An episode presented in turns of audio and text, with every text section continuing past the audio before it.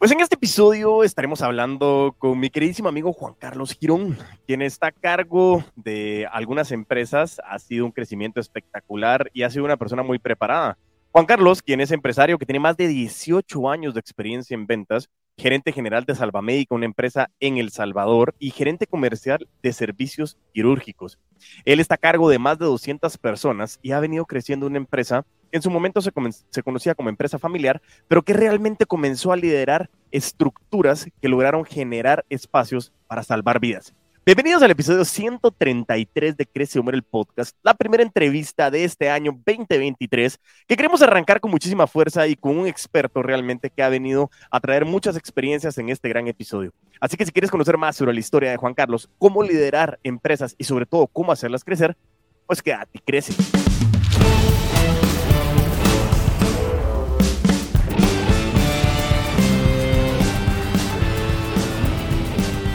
Bienvenido, mi queridísimo Juan Carlos, ¿cómo estamos? Bienvenido a Crece el Podcast.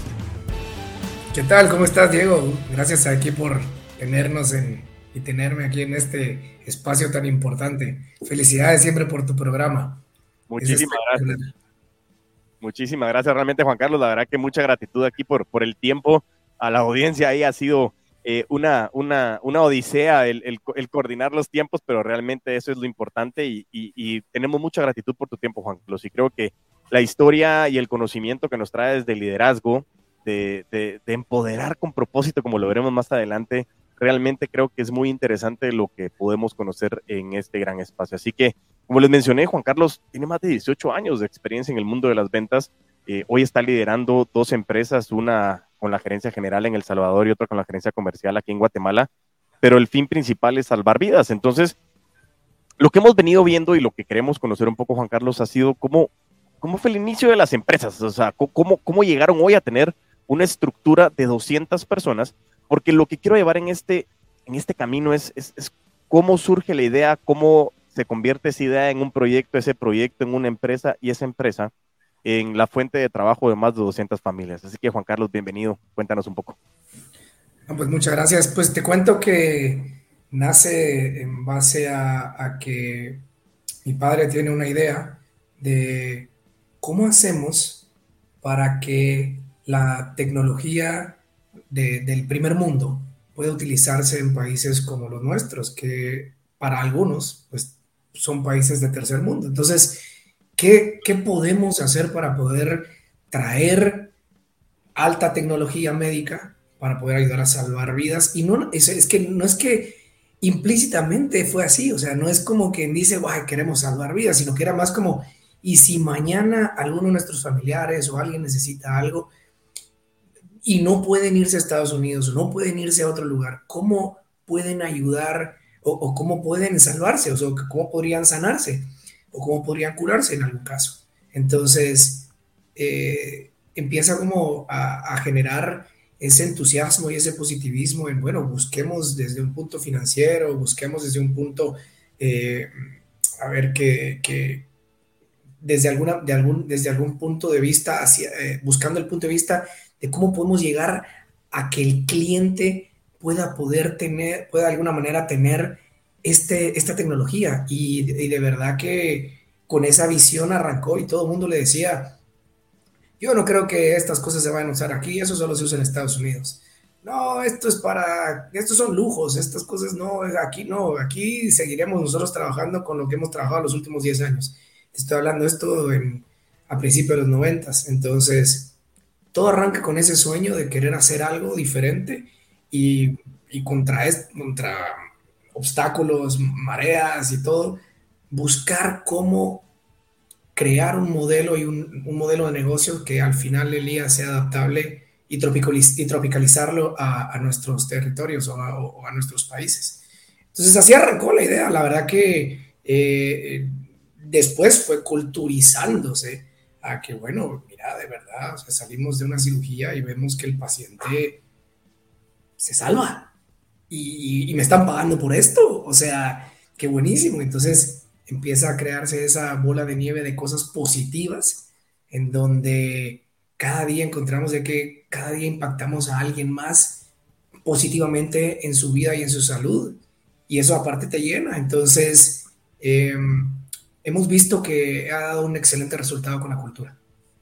Y buenísimo, y la verdad que interesante ese crecimiento, sobre todo el, el camino a mí me, hace, esa noción.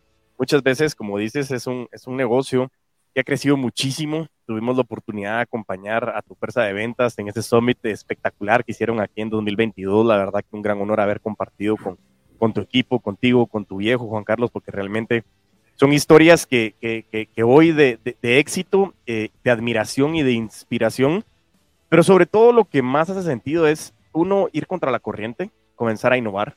Hablabas de que fue a principios de los noventas y eso es algo, un mensaje muy importante para todas las generaciones actuales, eh, que muchas veces creemos que es ese golpe de suerte de un día para otro y es un trabajo largo. Nosotros compartimos mucho el consumo de contenido, eh, y hemos hablado mucho también de Grant Cardone y hay una frase que a mí me encanta, que es la perseverancia la cualidad de los genios. Y es poder tener esa visión, Juan Carlos, es, lograr identificar esa necesidad, lograr identificar esa solución a esa necesidad, pero sobre todo hablaste de, impacto financiero y rentabilidad. Entonces, eso creo que es bien interesante eh, el poderlo llevar a cabo. Y, como sabemos, lógicamente, la región centroamericana, eh, Guatemala, un altísimo porcentaje de las empresas son empresas familiares. Y, ahí la pregunta que yo tenía en el, en el, concepto de las ventas, hay unas grandes limitantes cuando traes una idea que tu padre inicia y luego tú te comienzas a involucrar. ¿Cómo es esa sucesión generacional en donde culturizar a la empresa también es culturizarla con, con, con la cultura de la familia? Eh, y sobre todo, cómo llevar esa tropicalización a que no cayera en ese sentido de dueñez, sino en el sentido de, generar impacto. Y como decías al final, eh, o sea, no solo el cliente se está salvando, sino me están pagando por eso. Y era cómo llevar ese proceso de culturización en donde dos generaciones es un reto grande eh, que, surge y es cómo hacer que esas dos generaciones logren esa convergencia y comenzar a hacer crecer esas ventas y ya después nos vamos a llegar al punto de cómo se logran expandir también a otros países. Pero más que todo la pregunta ahorita central es, ¿cómo fue ese proceso de venta entre ustedes dos y cómo llevan ese proceso de cultura a venderle la idea a su gente de que esta, este crecimiento contra marea, contra corriente, eh, tenía un impacto que era rentable y sobre todo tenía un impacto social y en la vida de las personas? es una buena pregunta y tal vez voy a buscar la manera de respondértelo con eh, varios ejemplos de lo que hemos hecho. Y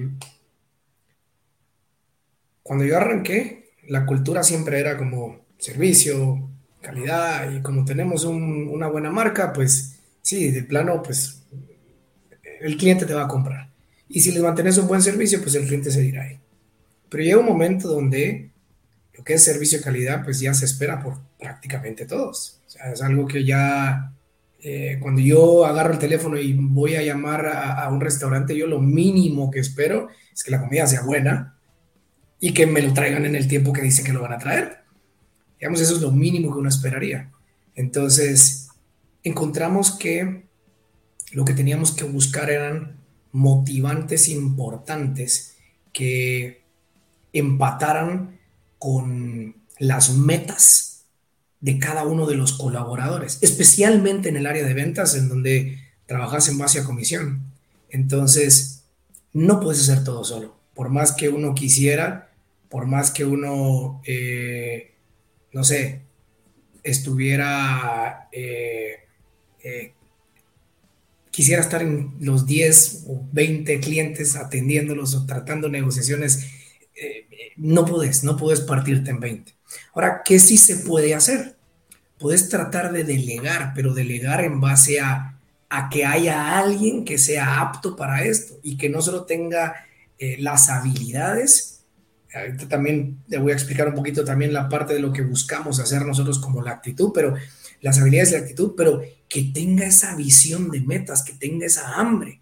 Entonces, buscar personas que sean igual a tus pensamientos o al pensamiento que nosotros estábamos buscando, nos ayudó muchísimo a ese crecimiento. Entonces era más fácil delegar. Todo el mundo habla de, sí, deleguemos, deleguemos, sí, pero no le podemos delegar a cualquiera.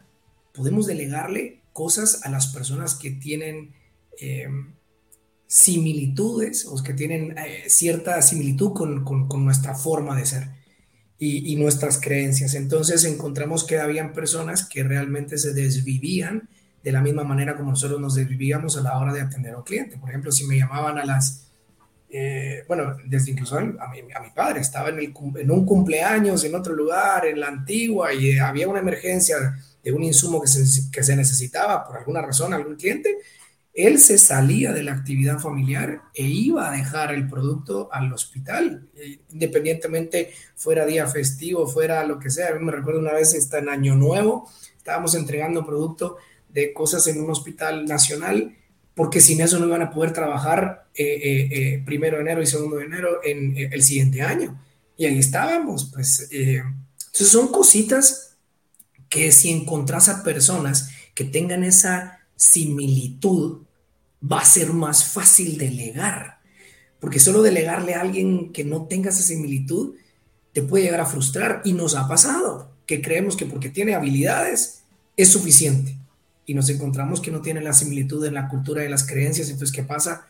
No hace las cosas como uno quisiera. Aunque creo que nos damos por, por eh, más que satisfechos si alguien, si tenemos, o sea, si yo tengo gente que hace el 80% de lo que yo, tal vez yo haría, a veces algunos hacen mucho más, pues por supuesto, pero con que hagan el 80% de lo que, de cómo yo lo haría o cómo la empresa o cómo el ideal de la empresa lo haría, estoy perfecto. Entonces podemos delegar y tendremos muchos más con 80% a tener nada más uno con 100 y los demás con 20 o con 30.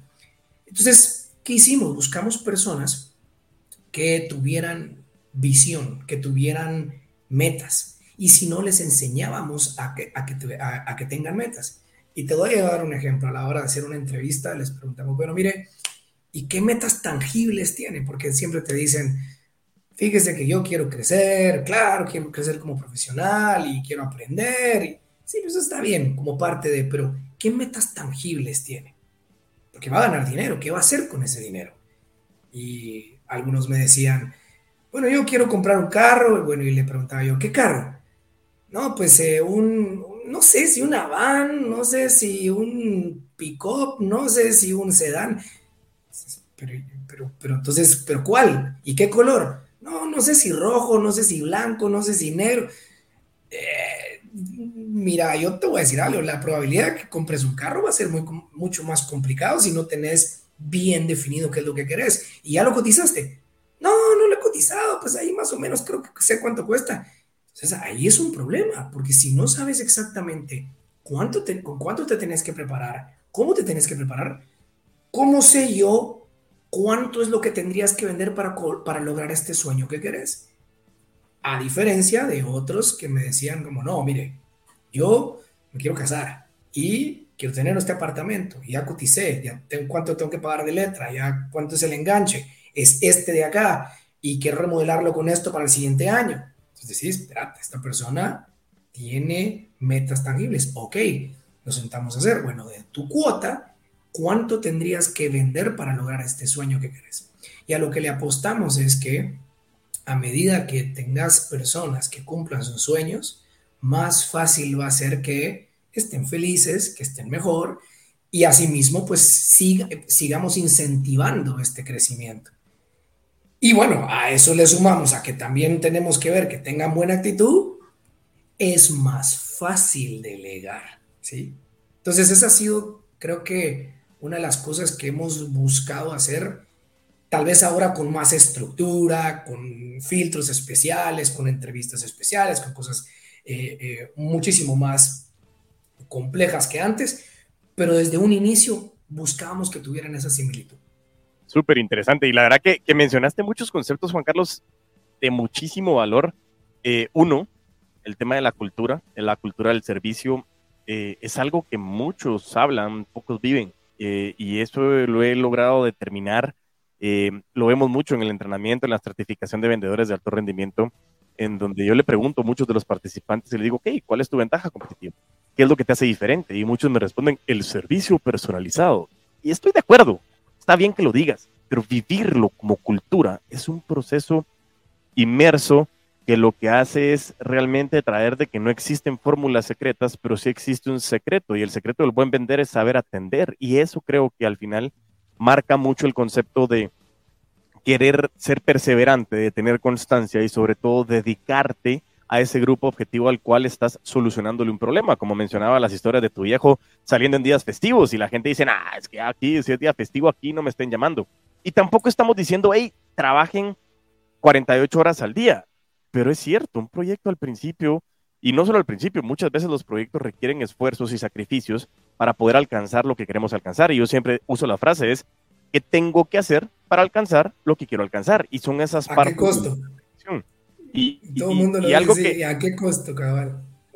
¿Y a qué costo? Interesante, y ese es cuando nosotros decíamos el, eh, el, el, el hecho de, yo les decía, a las abuelitas nos decían, querer es poder, pero nunca nos habían dicho que entre querer y poder había sangre, sudor y lágrimas. Y el decir yo quiero significa que estoy dispuesto o dispuesta a pagar el precio por eso. ¿Qué costo quiero, quiero pagar? Y eso es bien interesante, ¿no? Y mencionabas algo que me gustó mucho, Juan Carlos, es necesariamente que alguien tenga las habilidades es equivalente a que tenga similitud en esos valores o en esa cultura. Y eso creo que habla mucho para todos aquellos que hoy están empezando posiciones de liderazgo, posiciones de gerencias comerciales, gerencias generales, emprendimientos y comienzan a tener personas a su cargo.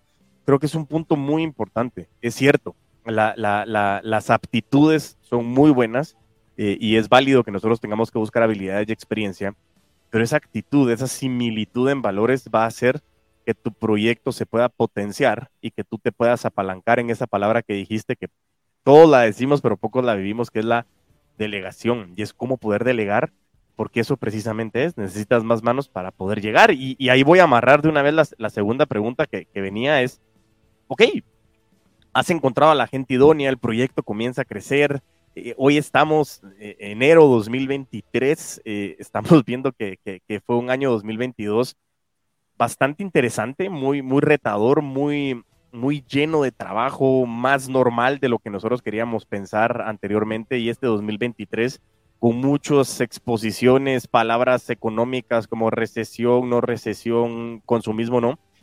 Pero la empresa crece y no solo crece en Guatemala, sino te vas a El Salvador y, y como como bien saben muchas personas, eh, Guatemala es como otros países en el sentido de que el mismo país tiene distintas culturas dentro del país. Entonces ahora imaginemos cómo llegar a otro país en donde sí hablamos español, pero no significa que sea el mismo idioma, porque hablamos distinto. Entonces, ¿cómo has logrado hacer esa línea, esa cultura de servicio, esas habilidades más, esas virtudes alineadas o esas similitudes alineadas a las virtudes y valores que tenían las empresas? ¿Cómo fue ese proceso de expansión para llegar a El Salvador? Eh, y qué planes tiene la empresa de crecimiento y cómo ha sido eh, ese set de herramientas que les ha permitido expandirse, Juan Carlos. Mira, es, es, interesante porque el, el, punto más importante para tomar una decisión de esas fue como, bueno, mira, eh, una cosa es que desde, mi, desde el punto de vista familiar, para nosotros fue así como, bueno, una cosa fue que pues ya entres a trabajar en una empresa que ya está creada, ¿sí?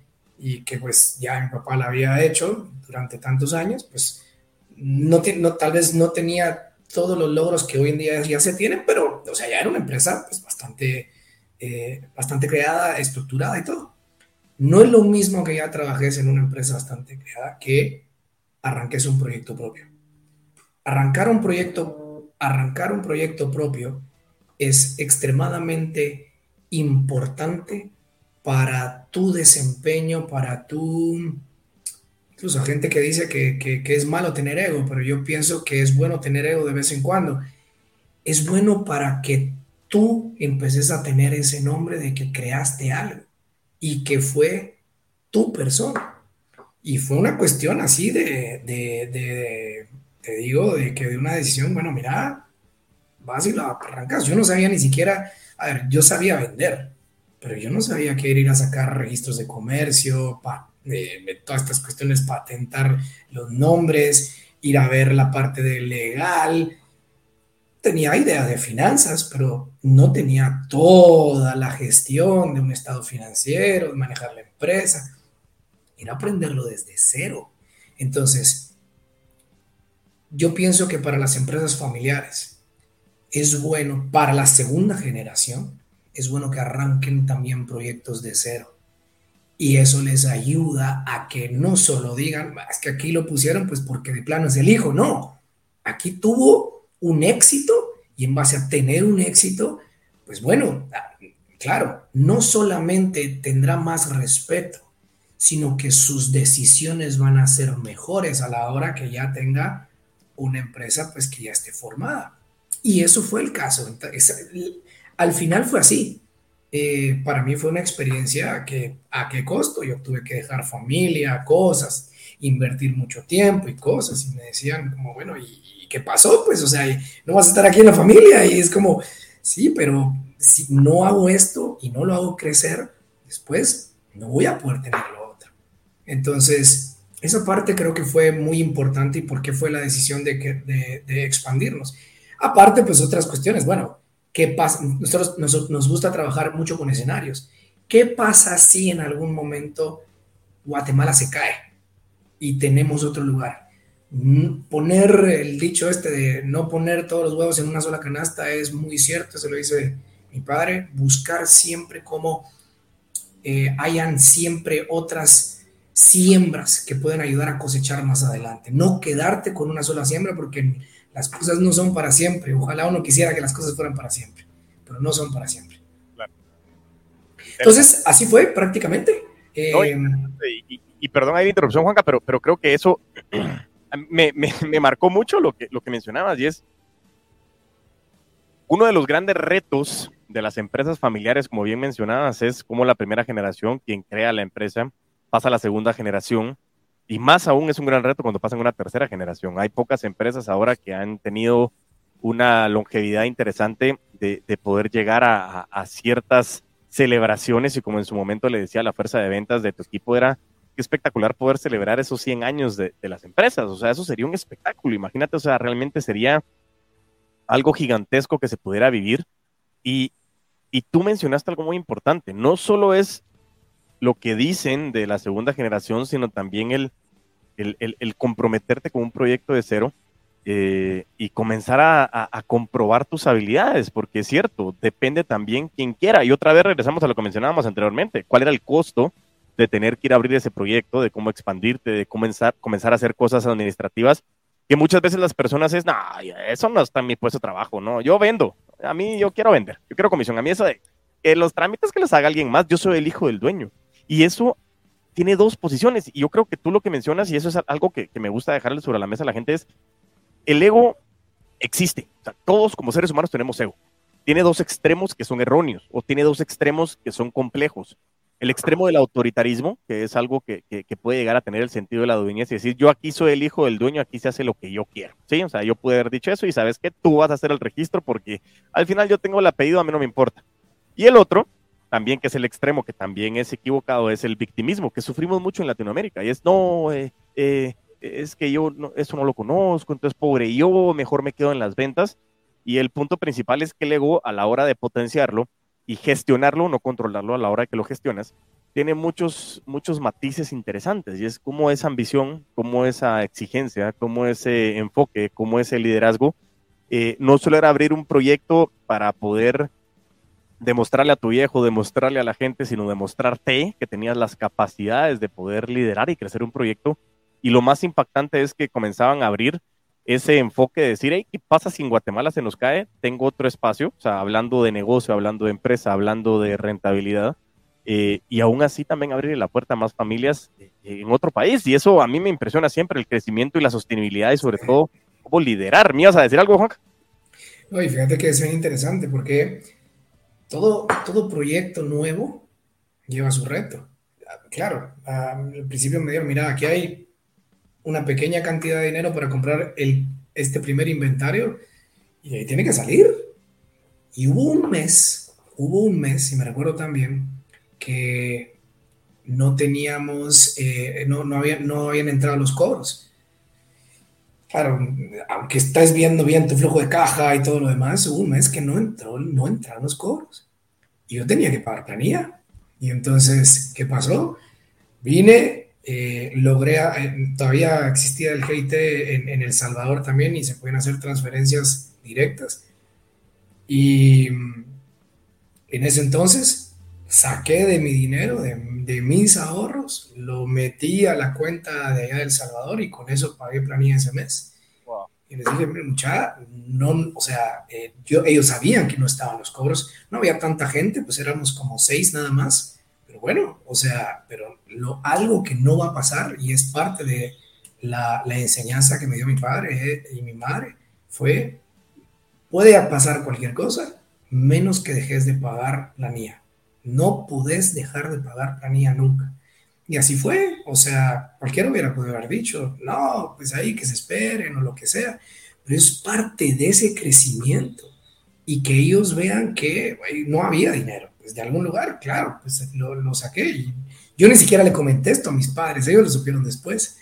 ¿Por qué? Porque yo, yo tenía que demostrar que de alguna forma eh, yo me hacía responsable, que es la misma palabra que usan en Estados Unidos accountable. O sea, yo tenía que demostrar eso, porque si yo quería después un pastel más grande, ¿cómo me iban a mí a decir que no si yo demostraba que sí podía? Cosa contraria hubiera sido que nada más lo fuera a pedir y que, pues, bueno, ¿y, qué ha hecho este? Pues, o sea, ¿qué, y por qué? O sea, ¿qué, qué tiene? Y, y la idea fue esa. Y yo creo que para mí, en lo personal, fue una preparación espectacular. Y sigue siendo, o sea, sigue siendo. Hoy en día, vamos, gracias a Dios, al equipo que, que, hemos formado, a la manera y a la similitud que hemos encontrado en las personas con, con nuestra cultura. En El Salvador nos ha ido súper bien y la gente en El Salvador, aunque uno crea que son, sí son diferentes culturas, claro, porque tienen diferentes cosas, pero hay algo bien importante, sumándole a lo que estás diciendo. Eh, cuando encontrás, hay gente muy buena en todos los países. Y si encontrás a la gente correcta, es más fácil que todos se suban a ese mismo barco. Pero ese mismo barco tiene que tener también esta parte de, de que ellos sepan hacia dónde van. Algo que tenemos nosotros muy claro es, la gente sabe exactamente cómo va a comisionar, cómo va a ganar. Las cosas son muy transparentes. Entonces, incluso la gente sabe cuánto va a ganar antes, antes desde que facturó, antes de ni siquiera que se acabe el mes, ya sabe. Porque me interesa que ellos sepan exactamente hacia dónde van. Y esas cosas eh, son las que hemos ido trabajando y parte de la cultura que la persona nueva que entra ya escucha ese Vox Populi de donde dice, no, espérate, es que aquí te va a ir muy bien por esto, esto y esto y esto. Y ni siquiera tengo yo que decir la historia. Y eso creo que es esa bola de nieve que te he ido contando que, que puede llegar a, a ese éxito y hacia esa expansión. Buenísimo, ¿no? La verdad que me, dices cosas bien interesantes. Eh, ese concepto de la culturización, las similitudes en los valores y principios, el estar alineados en ese concepto, el encontrar a la persona correcta para el lugar correcto. Y, y creo que, que, que, muchas veces, eh, tanto en emprendimientos, eh, en proyectos, en empresas, me, me gusta mucho y, y traigo colación lo que mencionabas anteriormente. Es decir, ok, quiero comprar un carro, es qué carro qué tipo de carro, qué color de carro, qué modelo de carro, qué línea de carro, porque entre más específico sea, más visualizo lo que yo quiero conseguir, más tengo la tangibilización de, ok, voy a trabajar por eso. Y a mí me ha servido mucho también en los entrenamientos que muchas personas en el mundo de las ventas caen por necesidad. Hay veces que caen en el mundo de las ventas por decir, bueno, no hay otro puesto y muchas personas creen que ser vendedores, ay, pobrecito, ya vas a crecer. Y yo les digo, bueno, pues todos somos vendedores. O sea, al final eh, muchos hasta, hasta les da pena, como dirían, el decir que son vendedores, entonces salen los nuevos puestos, que estoy de acuerdo, pero es como Key Executive Officer of the Key Account. Sos vendedor, es lo que digo yo. Pero está, está, bien, estoy de acuerdo, no estoy juzgando y no, no quiero que ahorita todos los empresarios me comiencen a, a tirar tomates, sino simplemente lo que digo es utilizar las ventas para poder alcanzar lo que quieres alcanzar es, es, es una gran oportunidad. Y, y, y Pati García en el episodio 96, si mal no recuerdo, ella decía, y lo utilizo mucho en el entrenamiento, es en las ventas encontré que tenía en mis manos la oportunidad de cambiar mi realidad. Y eso que me estás diciendo de empoderarte de la medición, de saber cuánto estás generando, qué necesitas para generar, como lo hablábamos en su momento, las tasas de conversión, mi tasa de cierre, mis prospectos calificados, cuántas personas tengo que comenzar a dar seguimiento, cómo le voy a dar seguimiento, todo eso me permite a mí poder identificar en la medición, no la manera en que las gerencias me regañan, sino la manera en saber en dónde, en dónde estoy y a dónde voy. Y, y, y ese barco es, es muy interesante eh, hablaba también con un tocayo tuyo eh, el año pasado en una reunión y, y, me decía, sí, hay veces que yo hago una actividad donde les pido a todos que dibujen un barco eh, y es cierto, todos están subidos en el barco, pero el barco cada uno es distinto. Y, y, eso es lo que yo les digo muchas veces a los gerentes, que la primera venta que tienen no, no son los números, sino es su gente. Y, y eso es bien importante. El hecho de ese concepto. Yo también soy muy en pro de eso, de las empresas en las que participo, y es, no, no puedes dejar de, pagar planilla. O sea, las cosas pueden estar complicadas, pero si el trabajo se hizo, se ha ganado ese reconocimiento y eso hay que hacerlo. Y momentos complejos siempre hay. Ojalá fuera la vida color de rosa, pero en el mundo de las ventas lo interesante es que hay maneras distintas de innovar y de buscar. Pero como bien decías, es, tengo que estar dispuesto y dispuesta a pagar ese precio. Y eso eso creo que ha sido eh, un concepto que has vivido en el desarrollo de, estas familias que hoy pues dependen y están completamente alineadas y similitudes con los valores y principios que tienen en las dos empresas, tanto Salvamédica como Servicios Quirúrgicos. Y, y, ahí es donde, donde venía ya a, comenzar a ver el, el proceso de, de, cómo, cómo lograste, ya, ya, ok, crece la empresa, crece la fuerza de ventas, Lógicamente hay un proceso de similitudes en las personas que están dentro de esa bola de nieve, donde se culturiza eh, de manera automática, ya no solo es el líder, sino se ha logrado generar más líderes en la empresa que te permiten involucrarte en esa cultura. ¿Cómo has hecho para, para decir, ok, nítido, perfecto, tenemos una empresa, tenemos un nicho, tenemos un segmento muy específico? ¿Cómo comenzaste ya luego de que ya Salvamédica se, se, se pone ya más estructurada, ya, ya tienen ya el, el, el, equipo, ya comienzan a tener el mercado. ¿Cómo has logrado hacer o cuál ha sido tu, tu, punto pivote para guiar a estas grandes fuerzas de ventas a que las ventas crezcan? Porque muchas veces me dicen, sí, es que tengo un nicho y bueno, ya se acabó mi mercado. Y, y eso no es cierto. Muchas veces tenés maneras de irlo creciendo. Pero me gustaría saber cómo ha sido tu enfoque desde el punto de vista de gerente comercial de servicios quirúrgicos y líder general de Salvamédica ¿Cómo has logrado eh, establecer y potenciar y exponenciar esas ventas? ¿Cómo lo han logrado hacer como, como, como familia, como equipo, como cultura? Mira, el, el, el, hecho de poder exponenciar las ventas significa que no solo tenés que mantener bien a los clientes que ya tenés hoy en día, sino también tenés que buscar nuevos clientes. Pero entonces, eso es muy fácil tal vez decirlo, pero tal vez lo más complicado para nosotros fue estructurarlo. A ver, ¿cómo hago para retener buenos clientes? Hay gente que es muy buena para eso y los tenés que tener identificados. Entonces pones a tus cuidadores, entramos con el concepto de cuidadores y cazadores. Entonces pones a tus cuidadores para que ellos mantengan a ese cliente de la mejor manera. Estas personas son, no son numéricas, pero son personas de relaciones son personas que conocen desde la persona que está en la puerta hasta el director. Y, y, te das cuenta cuando salís con ellos que todo mundo los saluda. Y son personas muy serviciales, ¿sí? Son personas que eh, eh, la empatía, brotan empatía por todos lados. Entonces se preocupan mucho, tanto así que eh, escuchan mucho al cliente, muchísimo. Y esos son estos cuidadores que son excelentes para este tipo de, negocios, en donde ya construiste, ya sembraste, ya estás cosechando, pero querés seguir estando ahí. Ahora, tenés a tus cazadores. Con tus cazadores son personas inquietas, son personas con, una, lógica eh, muy, muy importante eh, y son muy numéricas. Entonces, y cuando te digo que tienen esta lógica, es porque son personas que pueden identificar patrones muy fácil para poder descubrir nuevas cosas que tal vez otros no ven, ¿sí? Entonces, ¿qué se hace? Se identifica bien a sus cazadores para que estas personas son las que vayan a traer estos nuevos negocios. Estas personas no les dan no les da miedo ir a hablar con alguien que no conocen. Estas personas no les da miedo ir a proponer un negocio estas personas no les da miedo retar lo que hoy en día ya se hace. Y ese cazador es el que te va a ir, te va a traer más de estos eh, nichos, como bien lo decís, para poder empezar a sembrar. Claro, hay cosas que le vas metiendo a cada uno de estos cazadores y que los vas entrenando de manera financiera para que también no solo te traigan solo ideas, porque si no, muy fácil es yo venir y me pongo aquí creativo por cualquier cosa, pero, pero tampoco no veo todo el resto de los factores que me ayuden a que esto sea un negocio.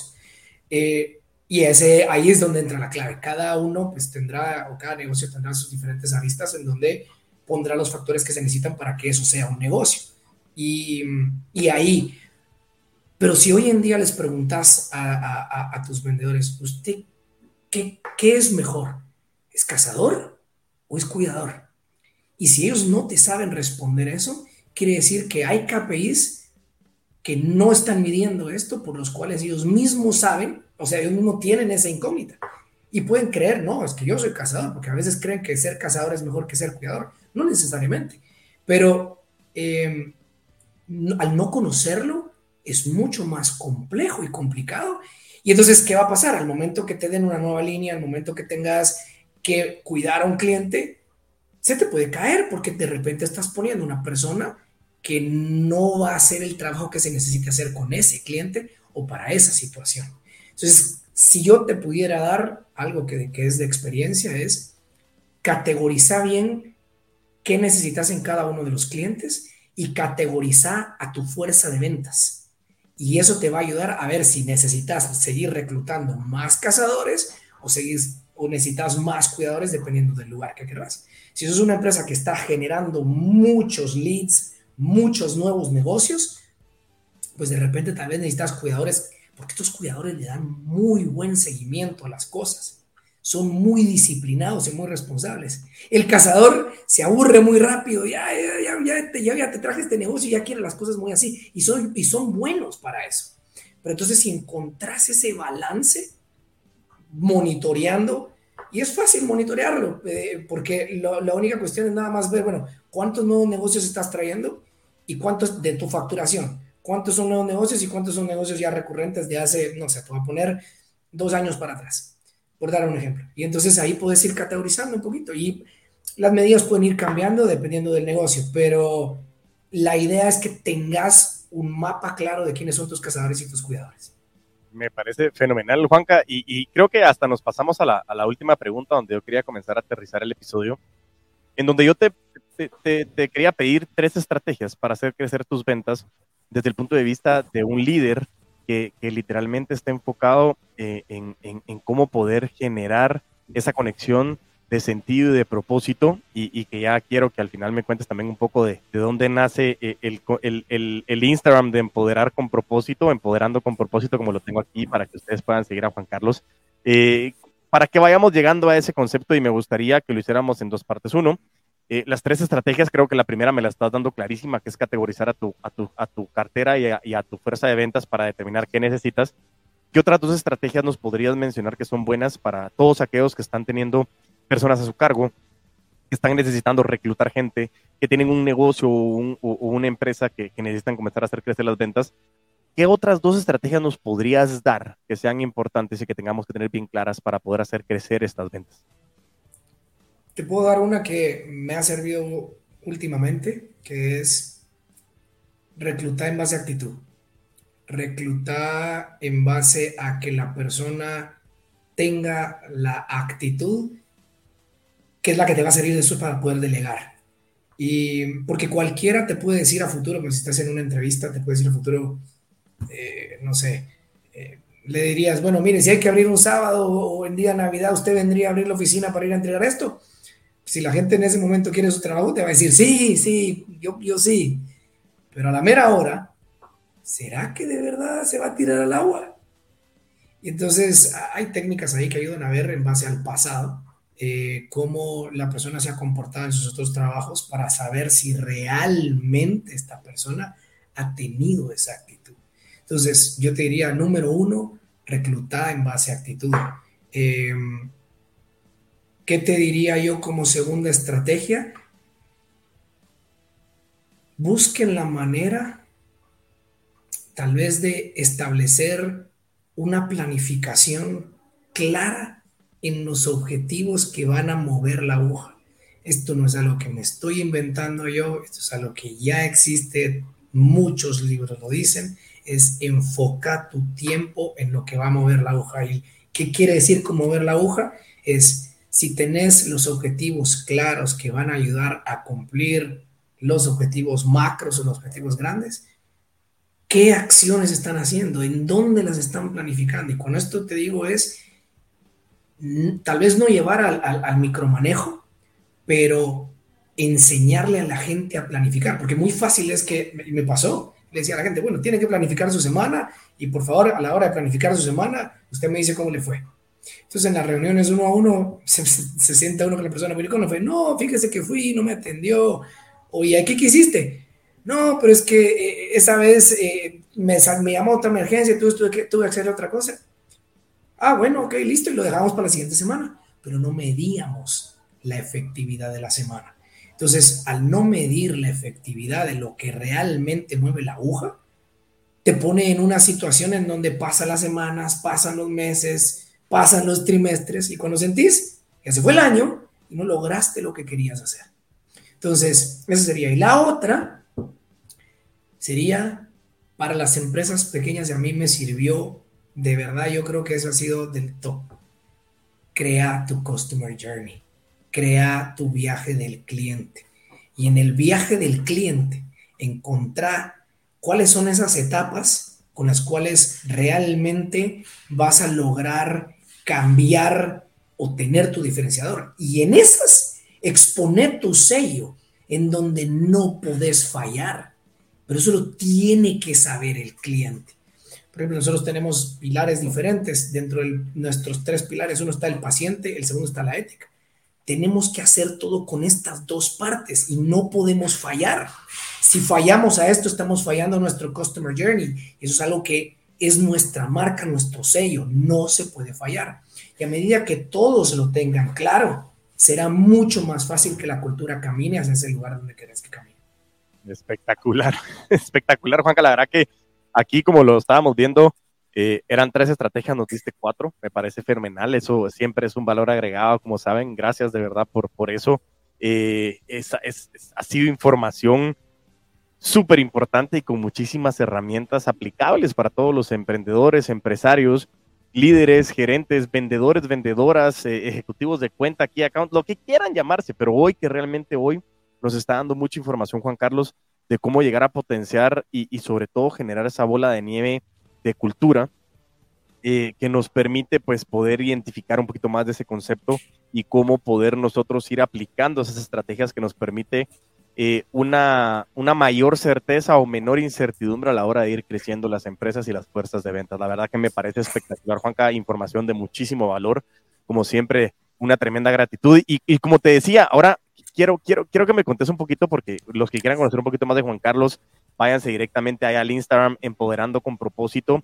Creo que, que, ha sido muy clara la información que nos has brindado y creo que es, es como sobreentendido lo que ha venido eh, sucediendo con, la manera en que has liderado, pero, pero ¿por, qué, ¿por qué este Instagram, por qué este handle, de dónde nace y, y, qué espera o qué podría esperar la gente a la hora de irte a buscar a este Instagram, Juanca? Bueno, mira, de dónde nace, me, me pareció que es importante que para delegar tenés que empoderar a la gente, pero empoderarlas con un propósito que haga sentido porque solo delegar y decir, mira, hay hacerlo, pues es un poquito complejo y un poquito general. Eh, a mí me gusta dar indicaciones lo más claras posible para que la gente pueda tener toda libertad de tomar su decisión. Y cuando decís, bueno, quiero delegar, es para que los, los demás tomen una decisión. Ahora bien, si vos creas límites, de cómo pueden ellos tomar la decisión y los dejas que fallen, es más fácil. Ojo, si creas, si querés delegar sin poner los límites claros, pero tienen que estar muy claros, ¿qué va a pasar? Van a fallar y te pueden meter en un problema muy serio. Entonces, busca la manera de cómo crear esos, eh, poner esos límites, empoderarlos con ese propósito de que ellos sepan por qué es que van a tomar esa decisión. Entonces, ¿qué, qué hago yo? Yo, pues, eh, eh, la verdad que te felicito por tu programa. Eh, yo no quisiera llegar a tener esta audiencia que tenés vos en algún momento, pero sabes que lo, que lo que he visto es que logro aprender mucho de ustedes. Entonces, ¿qué es lo que, qué es lo que yo digo? Quien me quiera buscar con muchísimo gusto, lo que podrían esperar es cómo yo puedo ayudarles a que recluten de mejor manera, con una estructura, a las personas con las que van a poder delegar y así que puedan empoderar con un propósito claro y un objetivo claro para poder tener esos crecimientos en la empresa. Entonces, eh, así eso se va. Si nosotros no tenemos claridad en eso, como te dije, no solo te pueden llegar a meter en un problema, sino que vas, no van a tener las reglas claras y probablemente los vas a despedir. Nosotros tenemos claridad en, en, estos puntos con los cuales empoderamos a la gente y les decimos, cualquier decisión que usted tome en base a esto, nunca va a ser despedido. Ahora, si se sale de este rango, sí. Pero si usted toma cualquier decisión, aunque no sea la mejor, nunca va a ser despedido. Si lo que menos quiero es que nos tengan miedo, si lo que quiero es que se acerquen y que tomen sus decisiones para que aprendan de la misma manera, como gracias a Dios me tocó a mí aprender. Excelente, no, buenísimo. Y la verdad que qué interesante, Juanca. Lo interesante de todo esto es, es, la audiencia, la comunidad, eh, lo que está esperando es buscar crecer. Por eso el podcast se llama Crece o Muere y creo que la oportunidad aquí es cómo podemos potenciar. Yo he tenido un dicho que he escuchado de mi viejo siempre y es, si querés llegar, si querés llegar rápido, ve solo, pero si querés llegar lejos, ven equipo.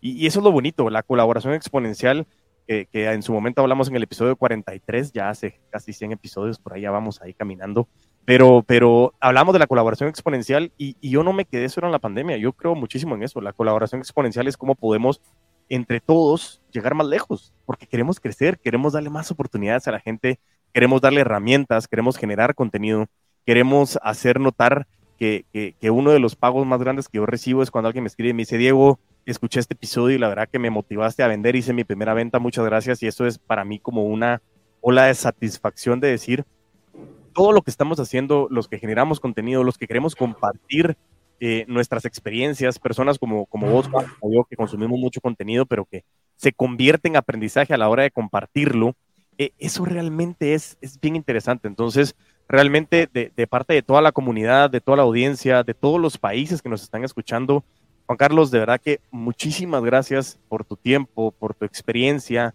eh, por tu conocimiento, pero sobre todo por esa humildad de querer compartirnos el conocimiento, porque como siempre digo, es eh, inteligencia es aprender de tus errores, pero aprender de los errores de los demás se le conoce como sabiduría y eso es una gran oportunidad para todos nosotros. Juanca, de verdad que muchísimas gracias. Me gustaría pues darte un espacio para que te despidas de la audiencia y que podamos nosotros aterrizar este gran episodio en donde pudimos aprender muchísimo con tu persona. Pues te felicito, Diego, de verdad que te, exhorto a que sigas haciéndolo. Creo que hay muchas empresas que, y no solo empresas, sino personas que, que lo necesitan, incluso después del summit puse a varias personas de nuestros colaboradores a que escucharan varios buenos podcasts que tenés. No me sé los números de memoria como vos, pero sí hay, hay varios podcasts excelentes que tenés, especialmente los de prospección. Y, y de verdad que creo que esto es algo que puede ayudar a que no solo las personas crezcan, sino que también a que una comunidad sea mejor, una comunidad sea más unida y que sea por el bien y que al final del día que entre todos tengamos trabajo y todos tengamos cosas buenas por hacer, eso ayuda a, levantar también el nombre de Guatemala. Así que te felicito, excelente programa y espero que me invites una próxima vez. Segurísimo, Juanca, de verdad que muchísimas gracias. Y bueno, pasando ya a finalizar como es este gran episodio, como me gusta a mí terminar cada uno de estos episodios, muchísimas gracias. Los invito a escuchar también o a seguir nuestras redes sociales como arroba puto amo de las ventas, tanto en Instagram como en TikTok y también creo que ahora ya YouTube ya cambió el handle a puto amo de las ventas y si no, como crece ver el podcast. Pero mientras tanto nos volvemos a escuchar y a ver, a vender con todos los poderes.